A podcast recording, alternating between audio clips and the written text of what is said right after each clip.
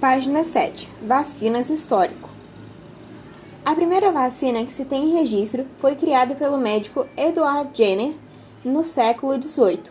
Utilizou a vacina para prevenir a contaminação por varíola, uma doença viral extremamente grave que causava febre alta, dores de cabeça e dores no corpo, lesões na pele e morte. A varíola foi a primeira doença infecciosa que foi erradicada por meio da vacinação. Em 1997, realizou uma experiência que permitiu a descoberta da vacina e em 1998 divulgou seu trabalho, o inquérito sobre as causas e efeitos da vacina e da varíola, mudando a partir daí completamente a ideia de prevenção contra doenças. Edward Jenner observou pessoas que se contaminaram ao ordenharem vacas. É, por uma doença de gado e chegou à conclusão de que essas pessoas tornavam-se imunes à varíola.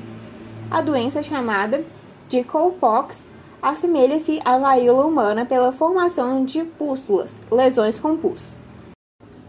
Diante dessa, dessa observação, em 1996, Jenner inoculou o pus presente em uma lesão de, de uma ordenhadeira é, chamada Sarah Nelmes que possuía a doença cowpox em um garoto de 8 anos de nome James Phipps.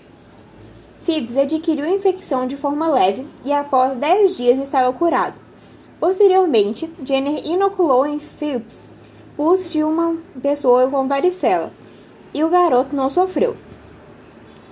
Surgia aí a primeira vacina.